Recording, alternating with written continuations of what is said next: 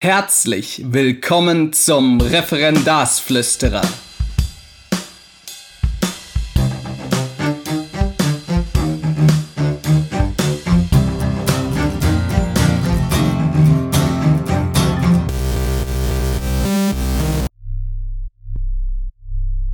Ein frohes neues Jahr euch allen vom Referendarsflüsterer. Das neue dynamische Intro straft mich eigentlich Lügen, weil ich bin gerade überhaupt nicht dynamisch. Das hat den einfachen Grund, dass ich nach diesen zwei Wochen Ferien, was für Deutsch, Englisch und Geschichtslehrer wie mich meistens bedeutet, dass man vor allen Dingen korrigiert, gerade in einer Phase bin, wo ich ein wenig zur Ruhe komme. Und zur Ruhe komme heißt bei mir dann meistens, dass ich mich am liebsten gar nicht bewegen würde. Das macht aber nichts. Ich möchte das Ganze nämlich nicht einschlafen lassen und deshalb wenigstens ein paar Informationen zu dem geben, was ich so in der nächsten Zeit vorhabe. Das wird bedeuten, dass ich heute in dieser Folge nur über eigentlich drei Tricks sprechen möchte. Oder was heißt Tricks? Es sind eher ja, kleine Reflexionseinheiten, an die ich mich erinnert habe, als letztens jemand getwittert hat, ähm, worauf es im Referendariat ankommt. Und das möchte ich vor allen Dingen deshalb machen, weil ja zwei Dinge jetzt geschehen. Zum einen fangen im Februar, zumindest in Baden-Württemberg, die neuen Referendarinnen und Referendare an.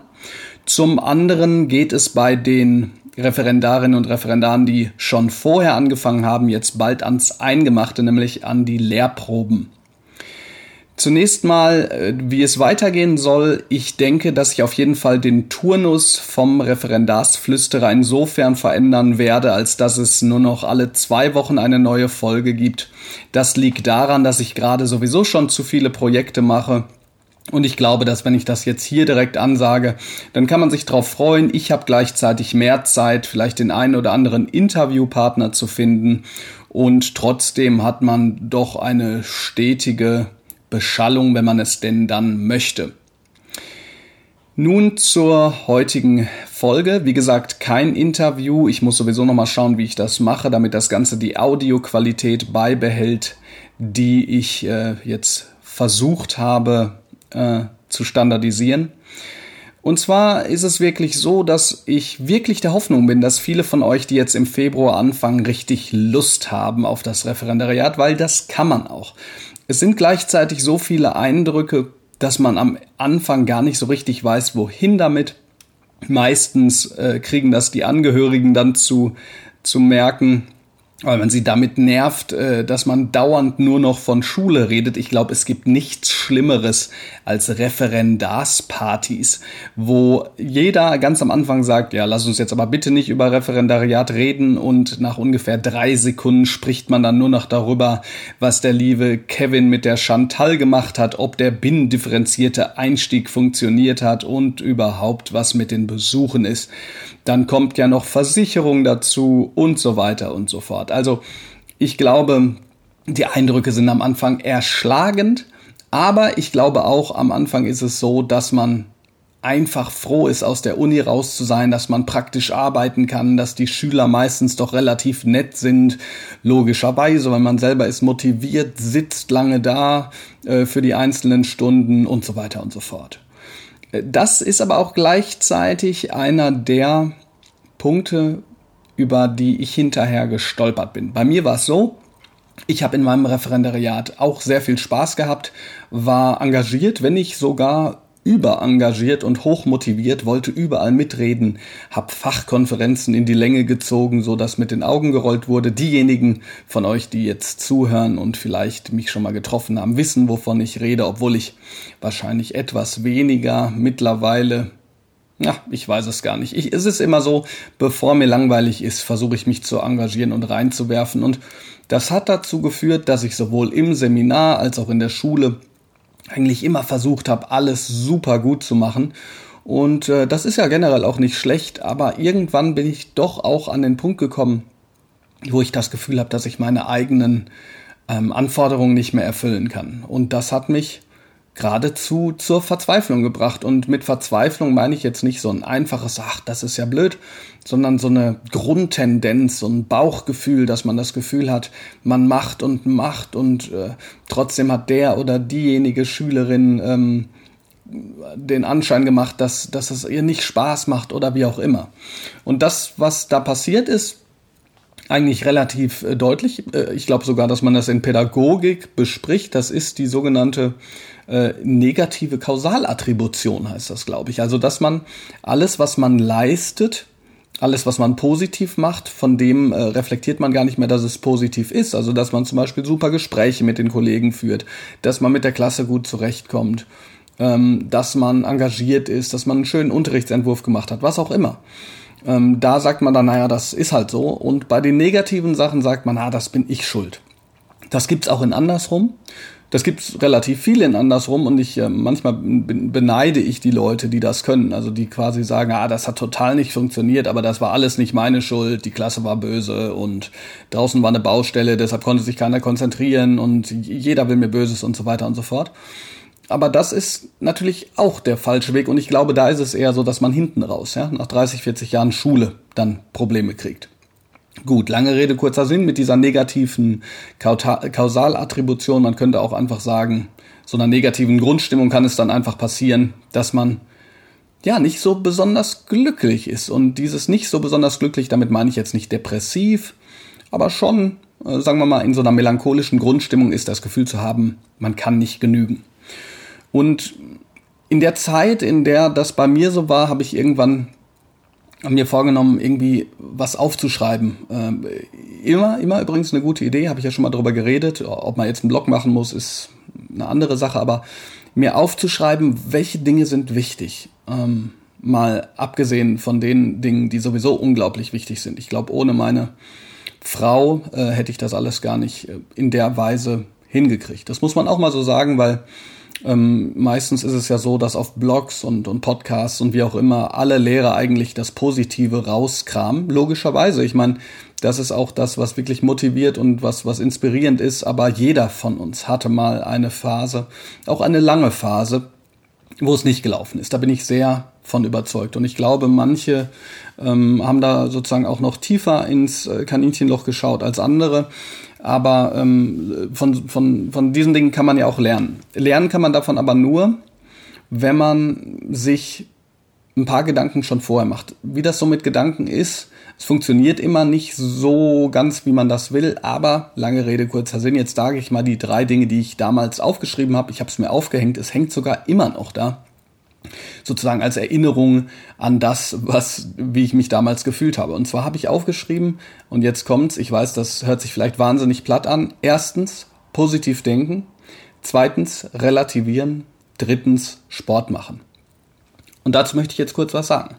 Das erste, das positive Denken, das ist eben das, was ich ähm, gerade schon angemerkt habe, was gar nicht so einfach ist. Ja, wenn man das versucht zu rationalisieren, funktioniert es halt nicht immer.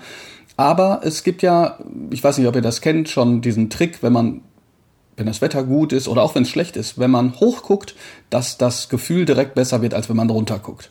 Das ist irgendwie so, dass die Handlung die Gedanken quasi vollführt. Und so ist das mit dem positiven Denken auch.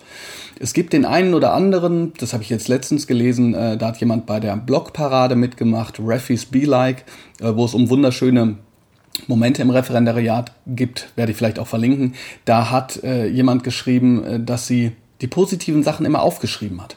Finde ich eine ganz klasse Sache, eine ganz tolle äh, Idee und das äh, habe ich, glaube ich, auch selber gemacht. Jetzt nicht jedes Mal, aber diese kleinen Dinge, so dass man da drauf gucken kann und sagen kann, hey, hier ähm, ist gerade was Schönes passiert für mich. Und dieses positiv zu denken, zu sagen, hier ist was, das habe ich geschafft, das ist wahnsinnig wichtig.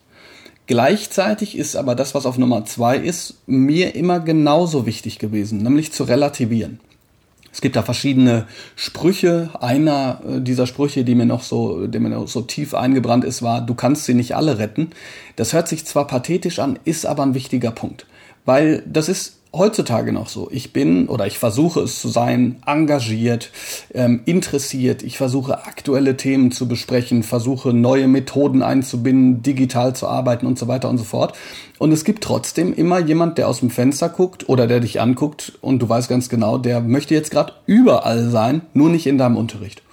Und wenn man sich nur noch da auf diese Punkte konzentriert, dann ist man irgendwann ganz schön fertig mit den Nerven, ja, weil, ähm, weil man das Gefühl hat, einfach nicht genügen zu können. Und der Trick ist aber zu sehen, dass man tatsächlich auch gar nicht genügen kann. Genauso wie es hilft zu sagen, ähm, man kann nicht alles unter Kontrolle haben, hilft es daran zu denken, ähm, zu sagen, man kann nicht jedem Einzelnen immer genügen. Man muss relativieren eine Stunde, die so richtig daneben geht, und ich sag's jetzt einfach mal, die so richtig scheiße ist, nichts funktioniert, die wird den Schülern auch nicht ewig in Erinnerung bleiben und, und vor allen Dingen wird ihr Leben sich dadurch nicht ändern. Im negativen Sinne kann man das übrigens auch für die positiven Stunden sagen. Also eine Stunde, die super ist, ähm, die, wo man das Gefühl hat, wow, ich äh, bin jetzt sozusagen der Held vom Dienst, die wird vielleicht in drei Wochen vergessen sein ja, oder in, oder in drei Monaten. Also ich, ich kenne das immer, wenn man eine Klasse ähm, in einem nächsten Jahr dann nochmal bekommt und dann sagt man, Mensch, Kurzgeschichten, super, haben wir ja zusammen gemacht, da können wir jetzt richtig schön drauf aufbauen und die gucken einen an, äh, Kurzgeschichten? Was, was ist eine Kurzgeschichte?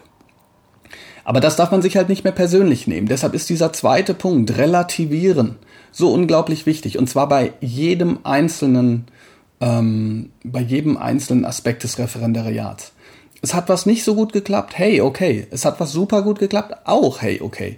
Ähm, man hat nicht den riesen genialen Einfall, das ist okay, ganz ehrlich. Ähm, ich habe letztens wieder ein YouTube-Video gesehen, äh, wo derjenige äh, gesprochen hat, ja, man muss eine Theateraufführung machen für die Lehrprobe und so weiter und so fort. Finde ich nicht, finde ich nicht.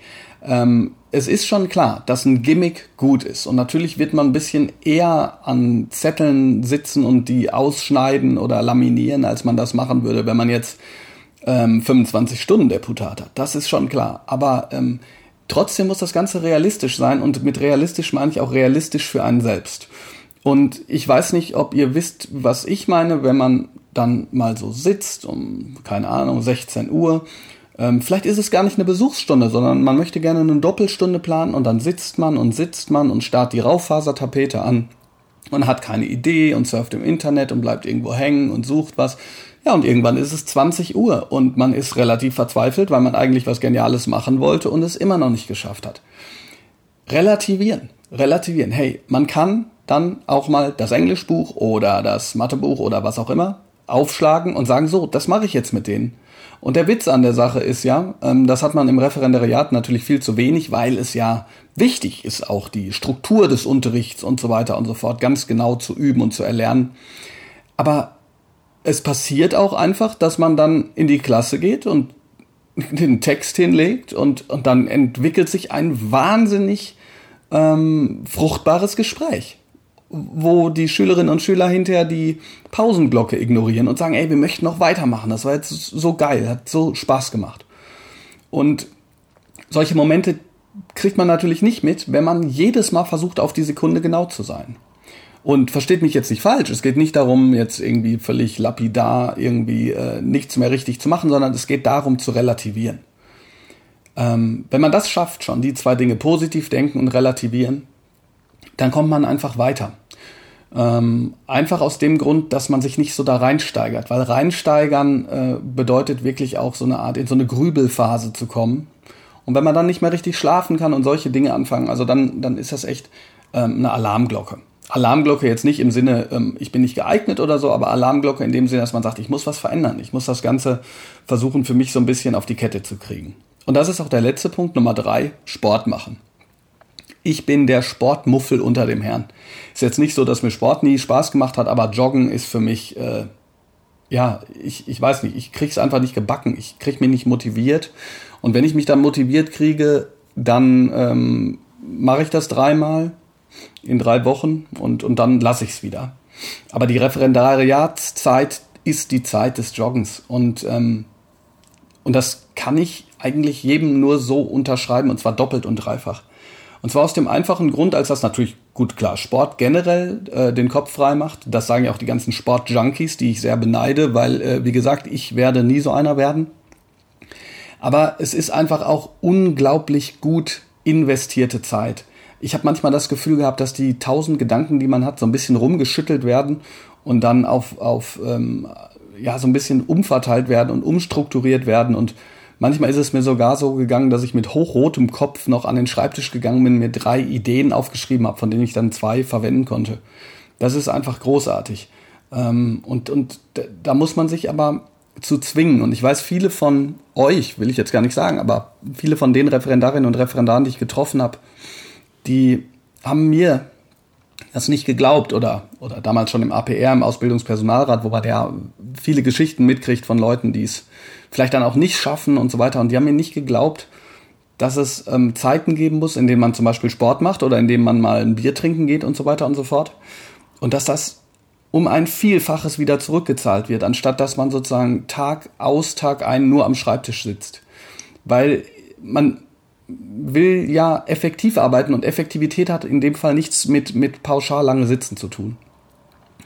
Und da kann ich nur sagen, ähm, es führt kein Weg dran vorbei. Ja? Ähm, und ihr müsst ja nicht zum Sport-Junkie werden. Wahrscheinlich reicht Spazierengehen auch, obwohl ähm, sozusagen diese Anstrengung für mich im Nachhinein immer einfach grandios war. Ja, dass ich nur sagen kann, das sind die Dinge, ähm, die, die einem hinterher wirklich den Hintern retten. Äh, das muss ich ganz klar so sagen. Also positiv denken, insofern das möglich ist. Relativieren ist wahnsinnig wichtig und eben Sport machen. Und wenn man, wenn man das schafft ähm, und, und es schafft auch mal, äh, ich habe das in einem Blogartikel so ein bisschen überspitzt, schlecht unterrichten genannt. Ist ja eigentlich nicht, nicht schlecht unterrichten, aber mal das Buch zu nehmen, ja. Ähm, das haben Autoren für die Schulen gemacht, die sind auch nicht alles schlecht. Ähm, also wirklich mal so ein bisschen realistisch zu bleiben, dann hilft einem das nach hinten raus, wahnsinnig. Weil das sind anderthalb wahnsinnig intensive Jahre, die wahnsinnig viel von einem abverlangen, sowohl was Ordnung angeht, diese ganze Verwaltung, die Verantwortung, die man plötzlich hat, die man im Praktikum, und das Praktikum war ja bei den meisten genial, hat ja super Spaß gemacht und so, aber man hat die Verantwortung nicht. Man hat nicht die Eltern vielleicht, die anrufen und sagen, können Sie mir diese Note erklären? Also diese drei Dinge, die möchte ich euch ans Herz legen. Ich hoffe, das hilft euch jetzt schon ein bisschen. Wie gesagt, Interviews werden folgen. Ähm, die nächsten Folgen aber, wie gesagt, äh, vielleicht so in zwei Wochen. Ich hoffe, Sonntag ist in Ordnung. Könnt ihr mal ein Feedback zu geben. Feedback wie immer, ihr wisst Bescheid. Ich freue mich, wenn ihr mich unterstützt, wenn ihr das Gefühl habt, ihr habt profitiert. Das ist eine großartige Sache. Vielleicht noch ein bisschen Werbung auch von mir in eigener Sache. Da werde ich vielleicht noch, noch mal drüber sprechen. Ähm, Im neuen Katalog vom AOL Verlag ist jetzt schon ähm, ein kleines Büchlein von mir drinstehen. Ich, hab mich, ich war echt überrascht. Es hat jemand auf Twitter äh, gepostet und ich wusste gar nicht, dass es da ist. Also im Februar kommt ein kleines Büchlein von mir raus, das ABC der gelassenen Referendare. Und ich weiß nicht, ob euch das weiterhilft, ob euch das interessiert. Es ist eher allgemein gehalten mit, äh, wie gesagt, ein paar Tipps und Tricks, wie, wie ihr sie hier von mir auch immer wieder zu hören kriegt. Aber ich würde mich natürlich freuen, wenn ihr ja, da mal reinschaut, das weiterempfehlt. Ähm, kostet 10 Euro. Ich glaube, das ist ganz okay. Es ist, äh, glaube ich, eher Trostliteratur. Also ist von A bis Z, wo man so drauf achten kann im Referendariat. Ähm, ja, also ich würde mich, wie gesagt, sehr darüber freuen. Ansonsten, wie immer, lasst mir Feedback und ähm, Kritik da. Ich hoffe, dass es euch auch in diesem Jahr Spaß macht, den Podcast zu hören. Und vor allen Dingen hoffe ich, dass ihr so richtig viel Spaß habt in diesem Jahr in, in eurem Referendariat. Dass ihr das Ding rockt und äh, dass ihr merkt, dass dieser Beruf wahnsinnig viel Spaß macht und dass das das Richtige für euch ist. Also, ich wünsche euch was.